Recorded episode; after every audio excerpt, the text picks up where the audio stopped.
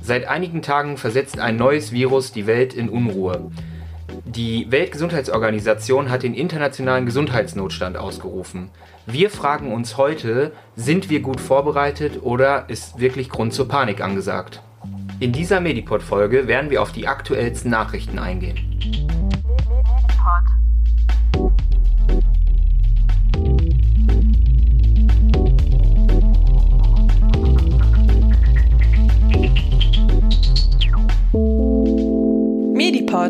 Der Podcast für Medizin. Herzlich willkommen zu dieser Medipod Aktuell Folge. Ich bin der Kohli. Ich bin der Dominik. Und wir haben uns heute überlegt, dass wir mal eine Sonderfolge machen, in der wir auf das neue Coronavirus eingehen. Das haben wir so in der Form noch nie gemacht und ist was ganz Neues für uns, so aktuell jetzt zu berichten. Genau, aktuell kann man ja nicht mehr die Nachrichten schauen, ohne mit dem Coronavirus in Kontakt zu kommen. Und deswegen möchten wir euch nochmal die aktuellsten Informationen mitgeben. Wir zeichnen die heute am Freitag, den 31.01. auf am Vormittag. Und da die Entwicklungen so rasant sind, dass sich vieles ganz schnell dann ja auch ändert, wollte ich das einfach nur mal sagen, welche Uhrzeit jetzt ist, welcher Stand das ist, damit ihr wisst, von welchem Stand die Informationen sind.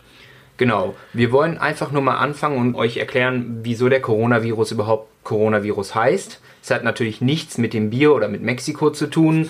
Die erste Entdeckung des Coronavirus ist schon seit 1960 bekannt und der ganz einfache Grund ist, dass man in der mikroskopischen Ansicht eine Krone sieht, also die Virusform hat eine Darstellung einer Krone und das lateinische Wort Corona bedeutet halt einfach übersetzt Krone. Genau. Dominik hat es schon gesagt, man kann das Virus nur unter dem Mikroskop sehen. Für die, die überhaupt keine Vorstellung davon haben, was ein Virus ist, das haben wir ja auch schon mal einmal in der HPV-Folge in einem Mediklärt erklärt oder auch in unserer Grippeschutzimpfung-Folge. Da haben wir auch ganz viel über Viren berichtet und auch wie man sich davor mit Impfungen schützen kann. Aber für das Coronavirus, Dominik, gibt es da schon eine Impfung? Nein, leider noch nicht. Die äh, chinesischen Behörden haben jetzt den aktuellsten Stand ausgerufen, dass man wohl bis zu drei Monaten noch warten muss, bis eine Impfung vorhanden ist. Das sind aber eigentlich gute Nachrichten, denn vor einer Woche hieß es noch bis zu einem Jahr. Drei Monate wäre schon echt schnell. Also bin ich gespannt, ob die das wirklich halten. Muss man jetzt mal absehen. Aber ja, Dominik, vielleicht müssen wir einmal kurz erklären, was ein Virus eigentlich ist, wie, wie ein Virus aussieht. Weißt ja. du da Näheres? Wie sieht ein Virus aus? Erstmal gibt es ja sehr viele Viren in unserer Umlaufbahn. Wir haben sehr viele Viren, mit denen wir auch in Kontakt kommen. Die Viren sind eher so, dass sie ein Wirt brauchen, um sich weiterzuentwickeln. Sie setzen sich sehr gerne an Schleimhäuten an. Das ist halt auch bei diesem Virus der Fall. Es betrifft meistens die Schleimhäute und insbesondere halt die Atemwegsschleimhäute. Das heißt, dass ein Virus äh, sehr gerne sich halt an nassen Stellen ansetzt und in den Bronchien halt sehr gut haften kann. Genau. Und vielleicht nochmal auf noch einer kleineren Ebene. Ein Virus ist ja sehr umstritten, ob es eigentlich als Lebewesen bezeichnet werden kann. Im Gegensatz zu Bakterien, die ja wirklich so kleine Lebewesen, die sich auch bewegen sind, ist ein Virus ja nur ein Partikel, der eine Erbsubstanz hat und sich dann in so eine Zelle setzt und die Zelle vermehrt dann die Erbsubstanz genau, des wird Virus. einfach immer nur weitergegeben und was halt auch beim Virus ist, die Überlebenszeit außerhalb eines Körpers oder einer Zelle ist halt äh, sehr gering im Vergleich zu einem Bakterium. Genau. Aber trotzdem sind Viren natürlich gefährlich, vor allen Dingen, weil sie sich auch zum Teil sehr schnell verändern können. Und dieses Coronavirus ist ja auch eine ganz neue Form. Was jetzt vielleicht nochmal wichtig ist, Kohli, wie werden denn diese Viren weitergegeben? Ja, da gibt es natürlich ganz unterschiedliche Übertragungswege. Es gibt Viren wie zum Beispiel HIV-Viren, die werden nur über Körperflüssigkeiten weitergegeben, also Blut oder Sperma natürlich, also bei sexuellem Kontakt oder Kontakt mit dem Blut. Dann gibt es natürlich Viren, die irgendwie über eine Schmierinfektion weitergegeben werden, also dass man die von Türklinken bekommen kann oder wenn man mit äh, Stuhlgang in Kontakt kommt. Und dann gibt es Viren, und das ist wahrscheinlich jetzt beim Coronavirus der Fall, die werden über Tröpfcheninfektion weitergegeben. Also wenn dich ein Infizierter anhustet und du Tröpfchen sozusagen abbekommst. Genau, das ist auch das aktuelle Problem. Es ist Ende Januar. Wir haben die Hochphase der Erkältungswelle oder der grippalen Infekte und deswegen ist es auch aktuell so, dass es sich sehr schnell verbreiten kann. Genau.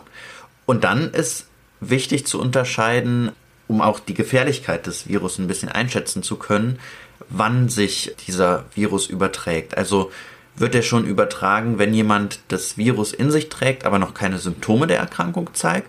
Oder wird er erst übertragen, wenn derjenige wirklich schon Symptome zeigt, also zum Beispiel Fieber hat oder hustet oder so, und du dem wirklich ansehen kannst, dass er krank ist? Was sind denn deine aktuellen Erkenntnisse jetzt zu dem Coronavirus? Das ist nicht unbedingt ganz sicher, aber momentan sieht es so aus, als würde das Coronavirus wirklich erst übertragen, wenn auch die Symptome ausgebrochen sind. Und das ist bei aller Aufregung, die es gerade um das Coronavirus gibt, ein wirklich gutes Zeichen. Denn ein Virus, der erst übertragen wird, wenn die Symptome auftreten, lässt sich natürlich viel, viel leichter eindämmen als ein Virus, der im Verborgenen schon schlummert und sich dadurch auch verbreiten kann, obwohl man gar nicht weiß, der andere ist krank. Also haben wir vermutlich schon mal eine positive Nachricht auch in diesem ganzen Gewusel herausgefiltert. Das ist auf jeden Fall beruhigend, dass sich wirklich diese Epidemie dann vielleicht nicht so stark verbreitet, wie zum Beispiel beim Ebola-Virus ist das anders. Das wird zwar nicht so leicht übertragen, weil es nicht per Tröpfchen übertragen wird, sondern per Blut, aber leider wird es übertragen, wenn die Patienten noch überhaupt nicht symptomatisch sind. Und so stecken sich Leute an, an anderen, die gar nicht wussten, dass der andere krank ist. Genau.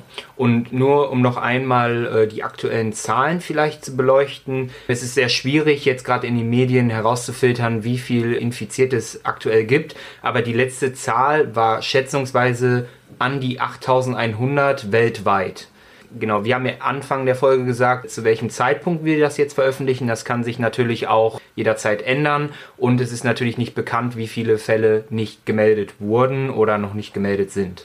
Und das ist auch ein großer Schwachpunkt, um abzuschätzen, wie gefährlich ist das Virus, weil die Todesfälle muss man ja immer in Verhältnis setzen mit den Fällen von den Infizierten.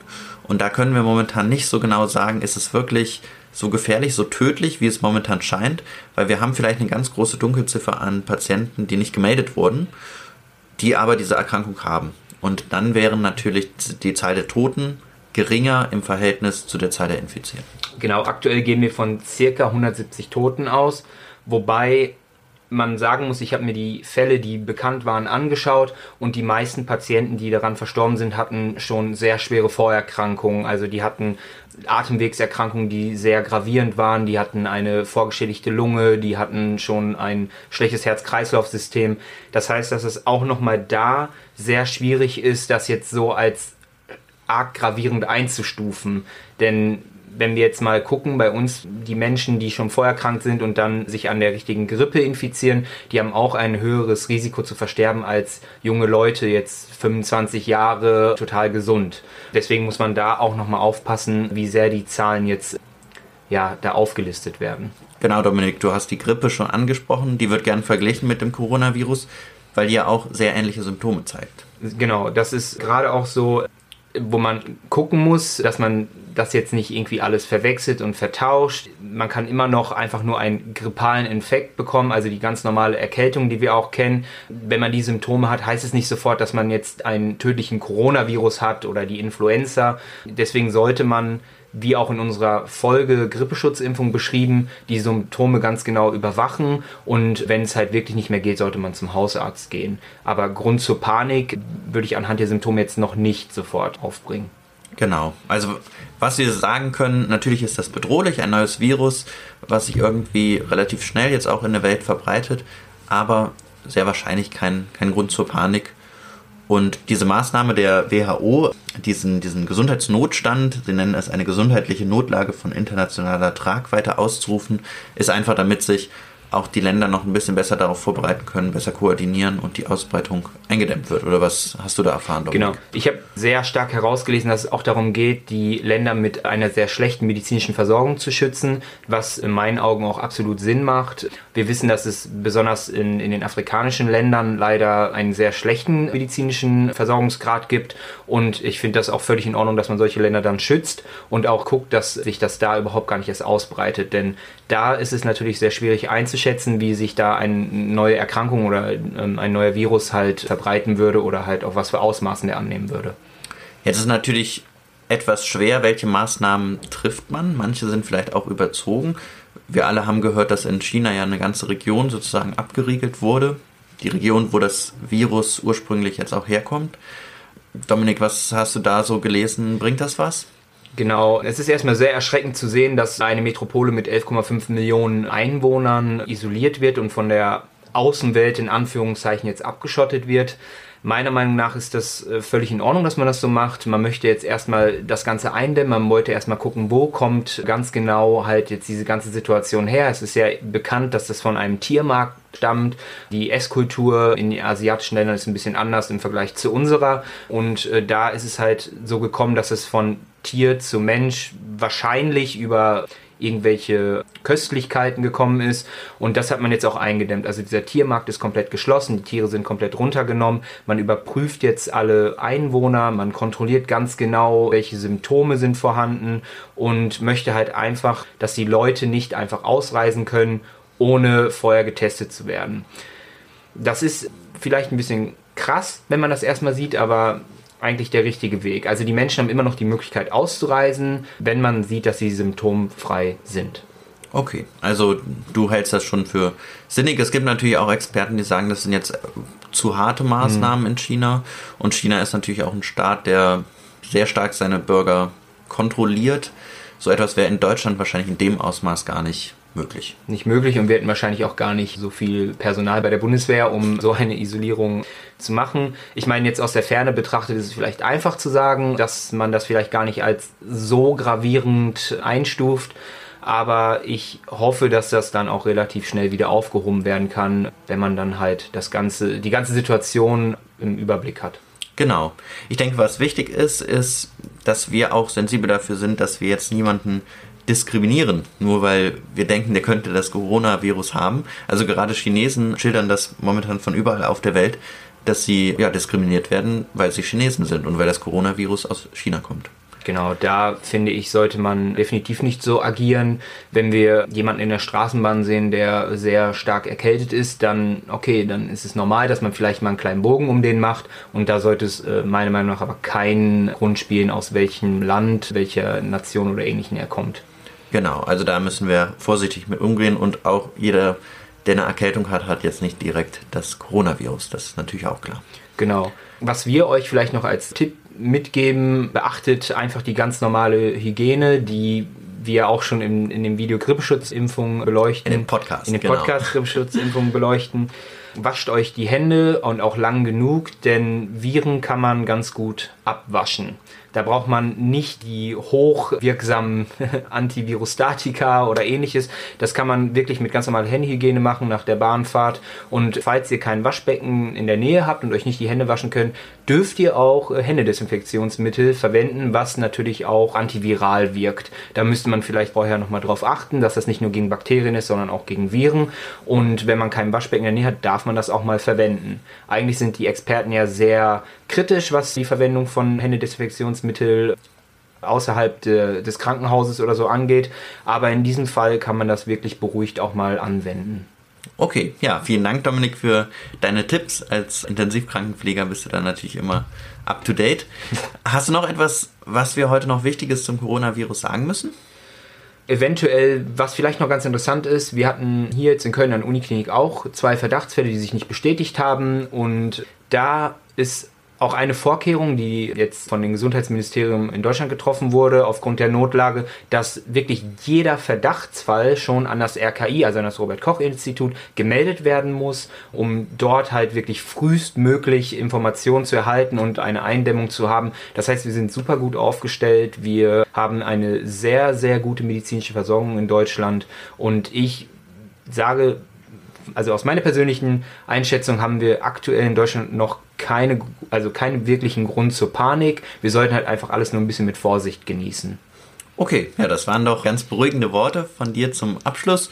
Ich denke, damit haben wir eigentlich die aktuelle Lage kurz und knapp einmal ganz gut erläutert. Wir hoffen, dass euch diese kurze aktuelle Medipod-Folge gut gefallen hat. Genau, wir sind auch gerne bereit, nochmal mit euch ein bisschen zu diskutieren, können uns gerne auch einfach mal so Sorgen mitteilen. Wir können da einfach, würde ich sagen, ein kollektives Denken draus machen. Genau, wir wollten euch nur noch mal mit den aktuellsten Informationen versorgen. Genau, schreibt uns gerne eure Fragen, besonders vielleicht bei Instagram, da kann man das immer ganz gut. Ansonsten natürlich auch per Mail. Und ja, dann wünschen wir euch ein paar schöne Tage bis Mittwoch. Mittwoch kommt dann ja unsere nächste richtige Medipod-Folge raus. Da wird es dann nochmal um das Versandverbot für rezeptpflichtige Arzneimittel gehen. Der Benedikt Bühler aus der letzten Folge hat ja jetzt vor dem Bundestag gesprochen. Und wir haben auch nochmal die Sarah zu Gast, die ja eine neue Lunge bekommen hat und ganz gespannt die Debatte um die Widerspruchsregelung im Bundestag verfolgt hat. Also ist noch einiges los. Ich kann mich nur an den Worten von Kohli anschließen und würde mich dann auch schon mal verabschieden. Ja, bis dahin. Immer, immer schön gesund bleiben. Medipod. Jeden ersten und dritten Mittwoch im Monat. Überall, wo es Podcasts gibt.